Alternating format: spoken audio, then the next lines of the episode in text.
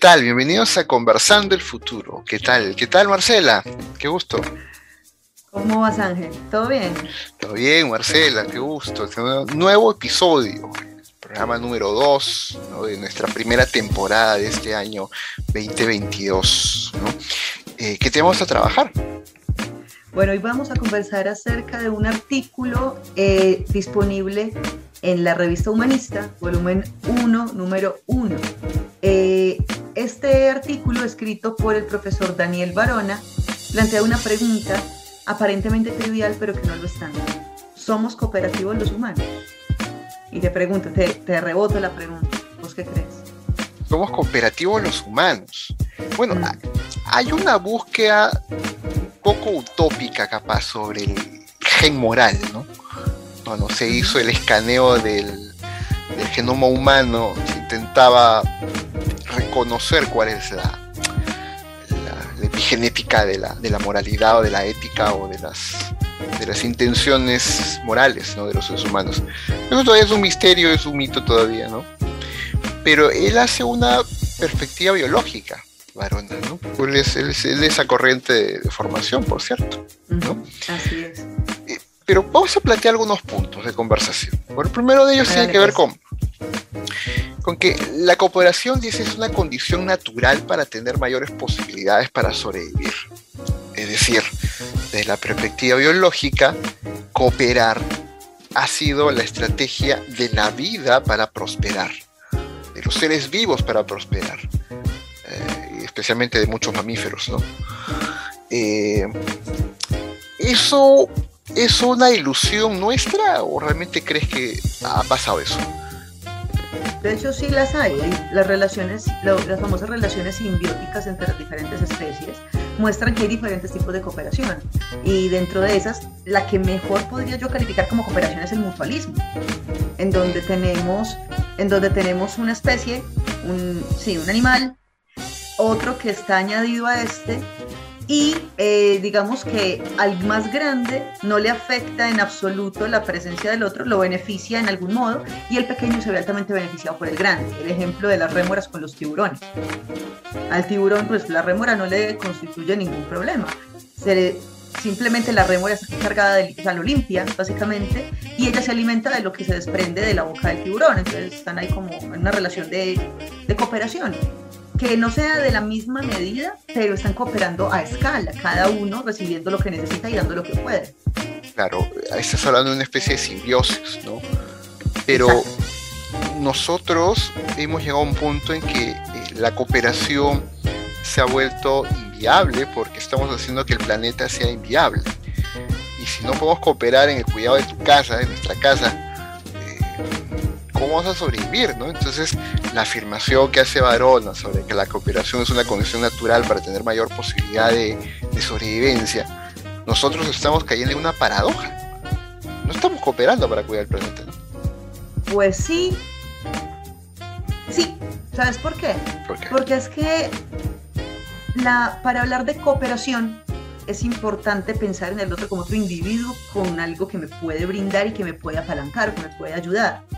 El asunto es que estamos viendo a la Tierra no como un organismo vivo, sino como una locación.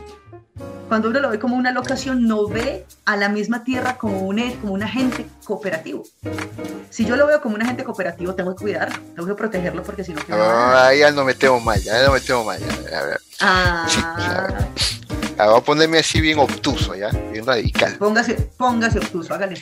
Si usted ve al mundo, al planeta Tierra, como un agente vivo, esa no es una mirada más animista del objeto, porque es tierra, agua, aire, esos son. ¿no? Le estás dando hasta una consideración de alma o de vivencia. Eso ya es muy este, poco científico, ¿no te parece? Pues, son, pues así, de hecho sí suena. Sin embargo, yo lo veo como, biológicamente hablando, veo a la Tierra como un organismo que está, o sea, cambia todos los días, eh, se alimenta, en, su interior sus organismos se alimentan, crecen, se reproducen, ella también se alimenta de, también hace descomposición montones de vainas, simplemente que una escala diferente. No voy a hablar de alma en este ¿Has, utilizado un pronombre, ella se alimenta, le estás dando una personalidad al planeta. Eso es un poco científico, ¿no? No, pues no, que dice la tierra y la es un artículo femenino, ella para resumir. No. ya está bien, está bien, Pero si fuera el planeta, digo él, que mientras la. Pues, pero es más, es más gramático, ¿listo? No, no lo digo en el sentido ni sino por gramática. Pero entonces, eh, si yo me pongo a mirar cómo funciona en su interior, muestra muchas características de un ser vivo. Y no me ya no estoy hablando de, no voy a meterme en el asunto de sintiente y demás, pero sí es posible evidenciar cambios por la acción de cada uno de sus componentes. Entonces, por supuesto, si yo hago parte de él, yo soy uno de sus bichos internos. Entonces, yo también estoy sacando algo que en teoría hace parte de una, un, montón de reacciones y ciclos de vida en su interior que está en desequilibrio. Para que haya un ciclo de vida tiene que haber una entrada y tiene que haber una salida y eso tiene que estar circulando. Nosotros estamos sacando más de lo que estamos entregando. Entonces ese ciclo se está descomponiendo. Si nosotros evidenciamos ese equilibrio dentro del ciclo, de los ciclos de vida que hay en el interior de la Tierra, podríamos ver que en realidad estamos inmersos en una red de cooperación con ese planeta entendiéndolo simplemente como un proveedor y al mismo tiempo como un receptor de lo que nosotros dejamos. Ok, ok, ok. No voy a, no voy a seguir por esa línea. Ya, ya, no voy a seguir por esa línea, ¿no? Ah, pero ¿por qué? Hay otro punto que Varona también plantea, ¿no? Que Daniel plantea, que habla de los niveles de cooperación. Él utiliza ese enfoque, ¿no? Y uno de los primeros niveles habla de la selección de parentesco. Es decir, hablo cooperación como una expresión moral de la humanidad por tanto, tu primer cuidado moral o primer cuidado de cooperación es con la gente que te considera semejante, la familia en primer lugar, ¿no? Y eso después va, extendiéndose y él le llama después reciprocidad directa, reciprocidad indirecta y reciprocidad de red hasta que termina con selección de grupo, ¿no? Pero el punto cuál es el siguiente, por lo menos yo lo veo así, ¿no? Hay un centro de, cooperación que parte con uno mismo, hacia la familia, luego capaz al vecino, luego a la comunidad, luego al país, luego al planeta. Pero eso implica que nosotros, los seres humanos, tengamos un nivel de abstracción mayor para entender que al cuidar a mi papá y mi mamá no son los únicos a los que debo de cuidar, debo de cuidar a gente que nunca en mi vida los conoceré. ¿Es así? ¿Por qué no podemos llegar a esos niveles? ¿Qué crees? La verdad, por, a veces se me ocurre que hemos llegado a un punto de priorizar tanto la individualidad, que no es malo, pero en exceso todo es malo, o al menos yo creo eso. Hemos llegado a un punto de priorizar la individualidad y el sentido de exclusividad que hemos roto vínculos con otros. Mira que mencionabas ahorita una cosa súper importante y es cómo va escalando, cómo va escalando el cuidado o el cuidado que yo tengo de otros, a medida que me voy sintiendo perteneciente, me siento parte de un grupo. Mm. Entonces, al inicio es mi familia, que es mi núcleo donde yo me cierro y donde conozco a todos y en donde aprendo a interactuar en primera instancia. O sea, ellos me muestran cómo se interactúa. Así que al que esté escuchando, que sea padre de familia, madre de familia y que esté diciendo quiero tener mi hijo como lo crío, recuerde que usted es el primer profesor. Si usted le enseña a no prestar atención, a las necesidades de otros, no espere que él después las tenga con usted. Cerrado este anuncio. Después, nosotros vemos estos comportamientos y luego, a partir de ese núcleo, es que empezamos a ver, es que hay otros núcleos alrededor y también empezamos a cooperar con ellos cuando vemos a nuestros semejantes del grupo pequeño que no es riesgoso interactuar con los de afuera. O sea, eso es importante, el modelamiento de la conducta. Cuando, ellos, cuando uno ve esa interacción y ve que es sana, uno ya empieza a aventurarse a otros, otros, otros horizontes de interacción. Pero como ya nos hemos, hemos querido llegar a un punto de absoluta exclusividad, buscamos romper vínculos con otras comunidades para poder establecer ese estatus con mayor facilidad. Si uno hace que el uno sea lo más importante, no va a haber necesidad de un dos o no se va a, o no se va a buscar la necesidad de un dos. Y eso nos ha pasado muchísimo ahora. Al menos es la percepción que tengo desde como profesora, como miembro de una familia, y es complicado. No sé si vos ves lo mismo también. Sí, sí, en realidad sí, porque eh, aparentemente estamos más hipercomunicados con las redes sociales, pero lo que se ha exacerbado es la individualidad y, cualquier otra cosa menos los vínculos comunicacionales con las redes sociales. Entonces es, complicado generar lazos de cooperación en terrenos donde no existe la idea de la confianza. hay otro punto que también plantea Daniel, ¿no? Habla de cómo relaciona la reputación. O sea, la construcción reputacional de alguien es un acicate, es un input que permite cooperar. ¿no? Entonces, eh, cuando alguien coopera, eso genera una especie de, branding, de marca, en la persona que ha sido ayudada. Y eso se replica, eso se, se, pone en estéreo y se va replicando y viralizando por todos lados y eso va generando una reputación. ¿no? Para los creyentes la reputación de, de Jesucristo o del Papa Francisco. Nunca le trata al Papa, pero todo el mundo habla de que es buena gente, ¿no? por ejemplo, para los creyentes. Eso va a construir cooperación bajo figuras que de alguna manera representan la cooperación. El punto es, ¿las redes sociales están motivando más cooperación, crees tú? ¿O están destruyendo las reputaciones y haciendo que la gente se aleje de la cooperación? ¿Qué piensas? Pues no le puedo echar la culpa a las redes porque las redes también son del que las maneja. Hay redes muy bien manejadas que buscan crear comunidades, acercar a las personas a, algo o a alguien. Por ejemplo, sé que hay redes eh, de distintas instituciones que buscan conectar a personas de las zonas rurales con procesos de aprendizaje en las ciudades para que no tengan que desplazarse. Eh, hay programas como hay programas como TD, por ejemplo, que utilizan una red social para llegar a más personas e invitarlas a una construcción de conocimiento sobre la transformación digital de la educación. ¿Sí o no?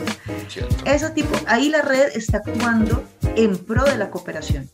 Pero si la persona que toma la decisión, porque es una persona que entre una red y haga un post, no puede decir, ay, es que, es que no pensé, no, usted una vez lo dijo, ahí quedó y eso es lo que va a mostrar usted. Entonces, una persona que haga esto con el propósito de, de, de, hacer un daño, de ofender, de, pues de ofender realmente, de blasfemar, de dañar el buen nombre de alguien con algún falso testimonio, esa persona está utilizando una herramienta poderosa de cooperación para hacer todo lo contrario. Entonces, más que la red, es como la persona aprende a usarla y también cuáles son las consecuencias por un uso que no permite la cooperación, sino que por el contrario busca lastimar a un individuo y o a una comunidad. Si no, se si no se ven esas consecuencias, ahí la red está contribuyendo al rompimiento de la cooperación. Claro, claro, ¿no? Eh, uno de los conceptos que utiliza aquí Barona también es esto de la reciprocidad indirecta. Y cuando leí ese concepto, eh, que planteaba, bueno, no lo, no lo, dice Daniel, lo trae de otro autor, por supuesto, ¿no? Eh, recordaba la película Cadena de Favores. Pay Forward, sí, justo iba a decirte lo mismo. Este niño que dice que ayudando a tres, y cada uno ayuda a tres más, se hace una cadena infinita, ¿no? el punto es que esta, esta cadena donde yo ayudo a alguien y ese alguien ayuda a otros, no para mí, sino es para otros, ¿de acuerdo?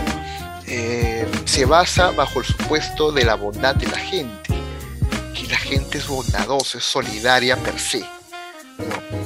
Pero hemos crecido en una cultura donde Marcela nos dice, piensa mal y acertarás. ¿no? Por lo menos lo he escuchado pequeño eso una cultura de la desconfianza. Yo también lo he escuchado mucho. Entonces, ¿cómo se puede construir una verdadera reciprocidad indirecta, cadena de favores, si nos meten de chiquito esa idea, ¿no? Piensa mal y acertarás. ¿Cómo hacemos? Eso es un tema muy delicado. Y, mira, y me encanta lo que vos decís. Desde pequeñitos nos meten la idea. Si uno siempre piensa que los demás buscan hacerle daño a uno, uno, de hecho, él lo cita ahí aparecen dos tipos de personas. Las personas tipo halcón, que son las que buscan aprovecharse del otro, y las personas tipo paloma, que son las, las que son pasivas y simplemente, pues, ¿qué mal vamos a hacer? como que están simplemente ahí actuando sin buscar lastimar a nadie, pero en cierta medida esperando que alguien les haga daño. las palomas no es que sean buenas, están simplemente no van a hacer daño, pero puede que estén esperando el daño de alguien más. Entonces, sí, el asunto es que eh, uno puede entender a los papás. No soy mamá, pero soy tía.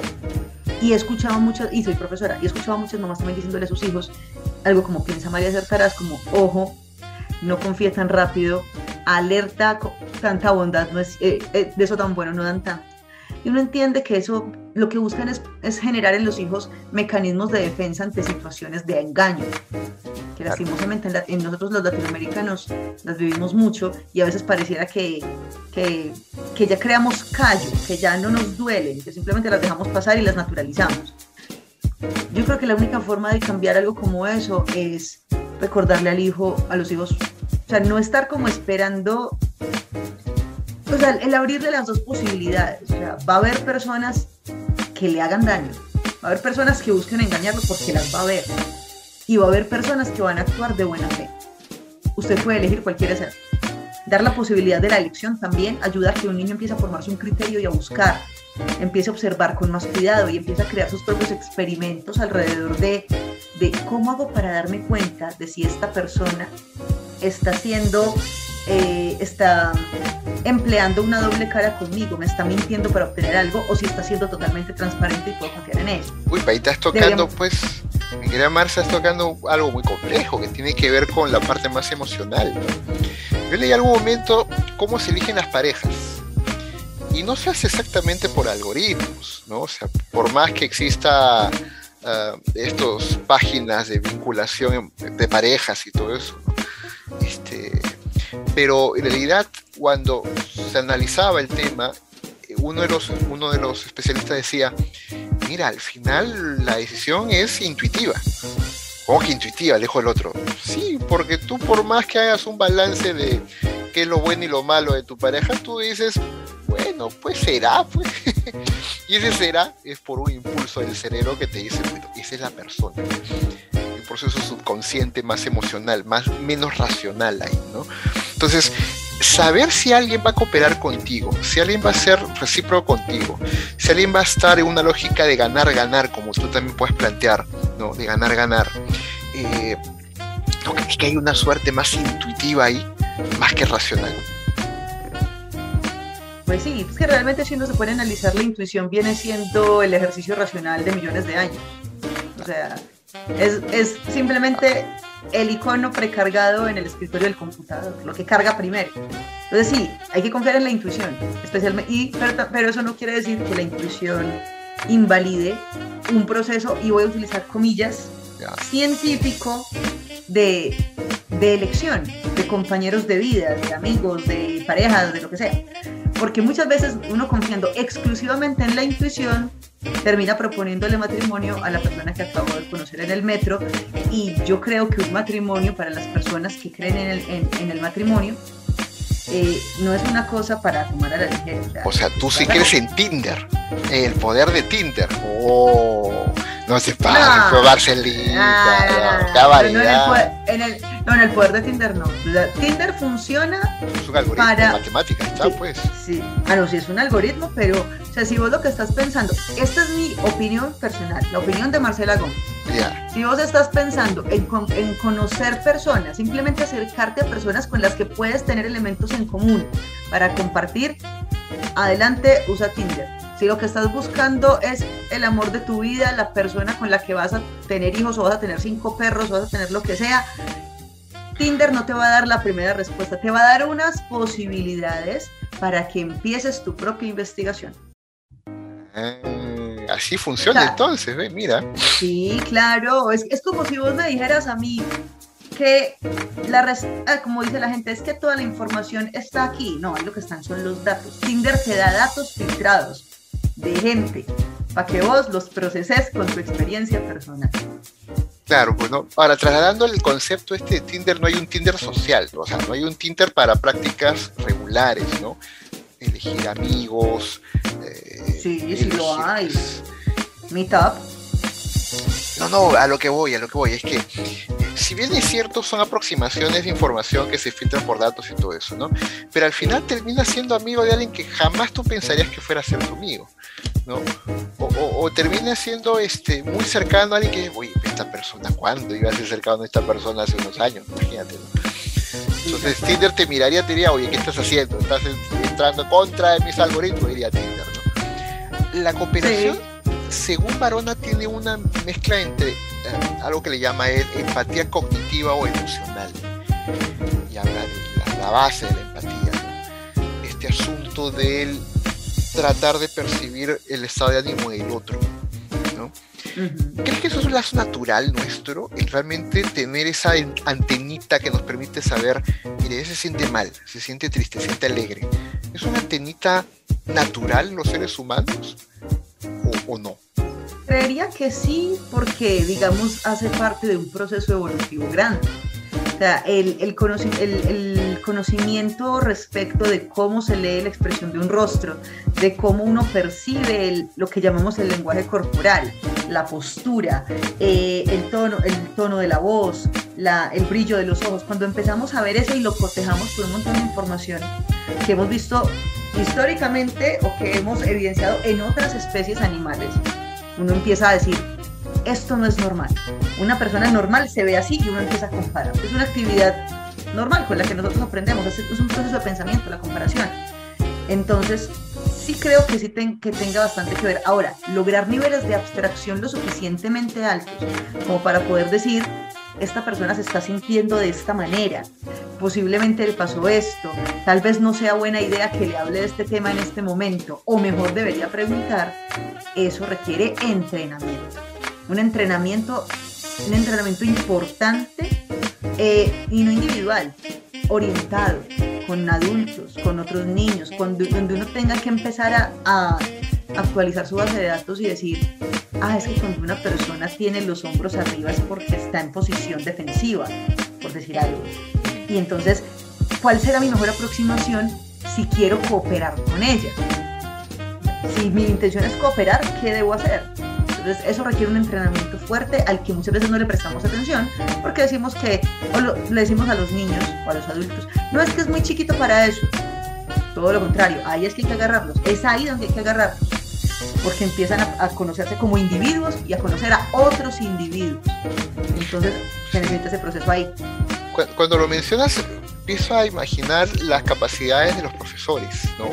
Para poder leer el aula, para poder leer a los alumnos, para poder saber, lo presiono, le pregunto más o no le pregunto, me quedo callado, le sonrío o, no, no. Ha hecho una broma, esa broma va a relajar la tensión o estoy haciéndole bullying a alguien, ¿no? A un alumno sin querer, ¿no? Exactamente. Para eso, para todos los que dicen que los profesores no están haciendo nada, sepan que los profes hacen mucho y eso implica leer emocionalmente cómo llegan sus hijos, sus hijas, sus primos, sus primas, etcétera, etcétera. Cierro. Claro, claro, ¿no? Y con eso, en una lógica de cooperación para el aprendizaje, es como crea las condiciones para que los que están en tu aula, que es una micro sociedad, aprendan a cooperar, ¿no? Aprendan a entenderse. Y ahí es donde ahí entran en conflicto lo que uno busca crear en la comunidad de aprendizaje en el aula con lo que traen de casa.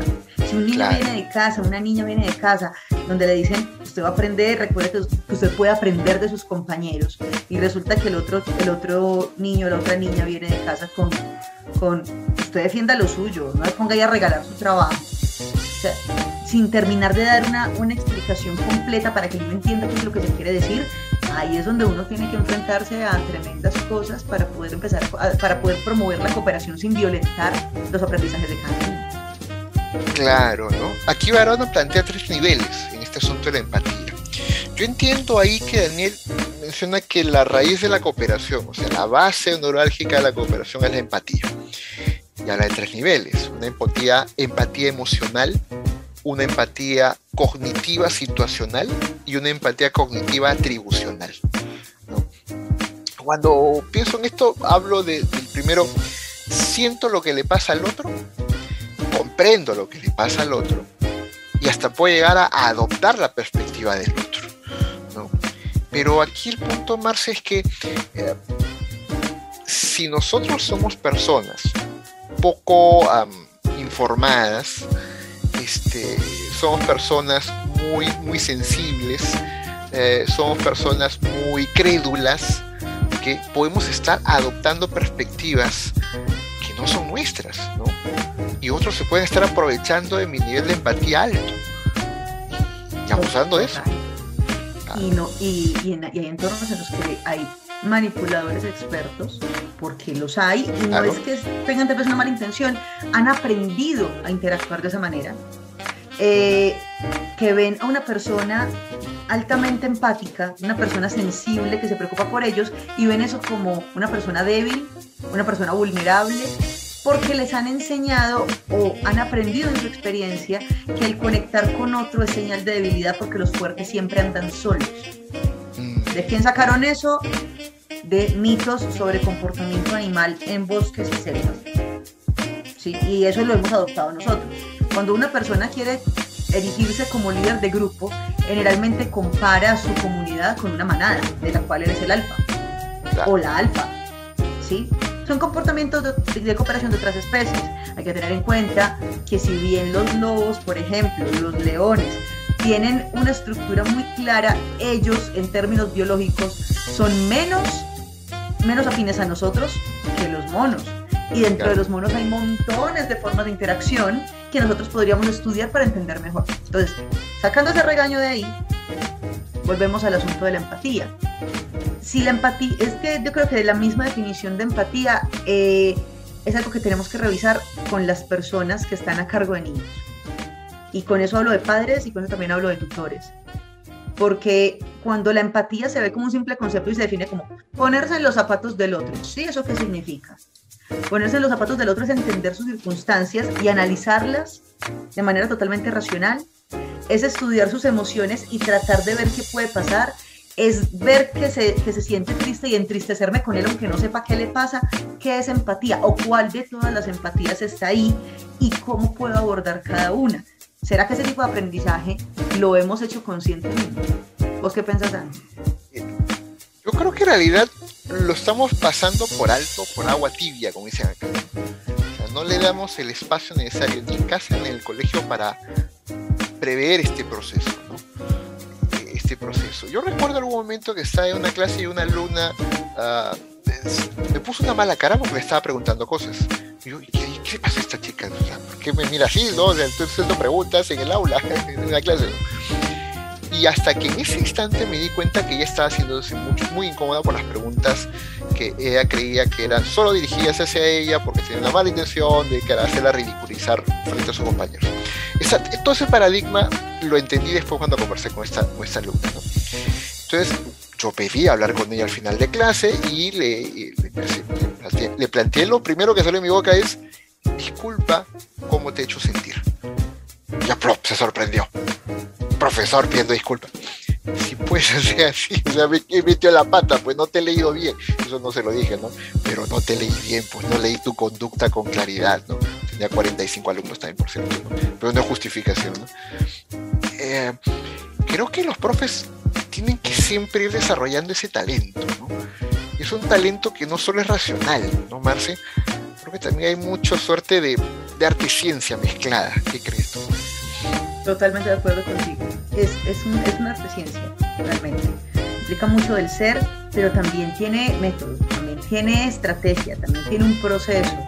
¿Sabes qué? Y eso me hace pensar en, en algo, una experiencia pues, que he tenido con otros profes, es el conflicto tan grande que puede haber entre el deseo de, de, conectarse con los estudiantes y verlo como, o ver también la conexión como una pérdida de autoridad. A mí me ha pasado, me ha pasado con profes que me dicen que yo soy muy madre, aunque mis estudiantes dicen, Marcela, vos sos muy exigente, pero, los, pero profes muy antiguos me dicen que yo soy muy madre, porque es que yo cuando hablo con ellos o cuando ellos están trabajando conmigo, soy muy de hacer preguntas sobre, sobre los puntos en los que trabajan. Yo no soy de decirles eso está malo. O sea, aun cuando trabajo con ciencias exactas, sí es cierto, la respuesta puede, estar, puede ser incorrecta, por eso yo necesito que mi estudiante aprenda a verlo por sí mismo y corregirlo.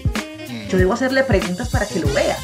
O sea, yo no estoy, yo no estoy aquí formando un matemático, estoy formando una persona con mentalidad para comprender y utilizar las matemáticas con rigor. Y eso necesita un proceso de construcción. Entonces, cuando empiezo a conversar, igual soy muy respetuosa de los profes mayores, porque yo soy exalumnas, profesores que ahora son profes mayores. Que nunca me encuentro con que para ellos la mejor manera de hacer que el estudiante tome conciencia de su aprendizaje es a través del choque. Dicen, cuando ya ven que no tienen piso es que reaccionan. Eso funcionaría, funcionaría en un entorno de altísima inteligencia emocional donde el estudiante no se va a quebrar, pero en este momento que en el que estamos reconociendo que el fortalecimiento emocional no ha sido nuestro fuerte, utilizar terapia de choque podría ser contraproducente. Claro, le, le, quema las neuronas, ¿no? En ese momento. Ahí queda nomás. Hay que enseñarle a hacer gimnasia cerebral antes de ponerlo en un choque. Es como nadie manda a la luna un astronauta sin preparación física. Jamás. Claro, claro. Lo rompe, se desmenuza ahí, queda como un puré de papa ahí en ese cuerpo. Yo creo que hay una distorsión de este enfoque de las competencias laborales. En la educación superior se da mucho eso, ¿no? Que a veces algunos profesores se olvidan de que los alumnos están en formación. Nivel superior es cierto, pero en formación. Y los tratan como si fueran sus empleados. En una de las versiones de cultura empresarial más chocantes, verticales, machistas, groseras que puedan haber en el empresariado, ¿no? Y creen que así van a aprender los alumnos, porque así te tratan en el trabajo, ¿no? así te tratarán a ti, hermano, pero yo los trabajos que he estado nunca me he tratado como, como zapatilla, ¿no? Entonces, eh, yo creo que este asunto del generar cooperación sí es una suerte eh, de elementos biológicos que hemos heredado, pero también es una voluntad humana, el deseo de querer que las cosas funcionen a través de la cooperación. Palabras finales, Marce palabras finales, digamos, es un artículo que realmente lo pone a pensar respecto de, la dinámica, eh, la dinámica de sus comunidades, de sus sociedades, de cómo es que uno realmente puede estar haciendo una lectura sesgada o incorrecta del entorno cercano y esa lectura sesgada puede traer consigo decisiones que de pronto no tengan un buen impacto en el corto, mediano largo plazo. En eso sí pone a pensar mucho el artículo y lo recomiendo. Eh, hay un punto que tocó el artículo que tiene que ver con la teoría de juegos que me habría encantado que lo desarrollara más porque da para mucho el hablar de la teoría de juegos y la toma de decisiones. Es un tema bastante extenso. Supongo que fue por eso que no lo tocó como tan a profundidad, porque es un tema delicado, o sea, delicado en el sentido de que requiere atención. Me habría gustado que se desarrollara más en el artículo, pero, pero la mención es buena para quienes se quieren introducir en el tema. Entonces, léanlo para que los ponga a pensar con nosotros y para que nos ponga a restregar ideas, como dijo Ángel en algún episodio anterior. Somos cooperativos los humanos es un artículo de Daniel Barona escrito para la revista Humanista, volumen 1, número 1. Así que ya estamos terminando. Así que nos vemos, nos escuchamos en la siguiente, en el siguiente episodio de Conversando el Futuro. Nos vemos. Chao, chao. Chao, chao. Cuídense mucho.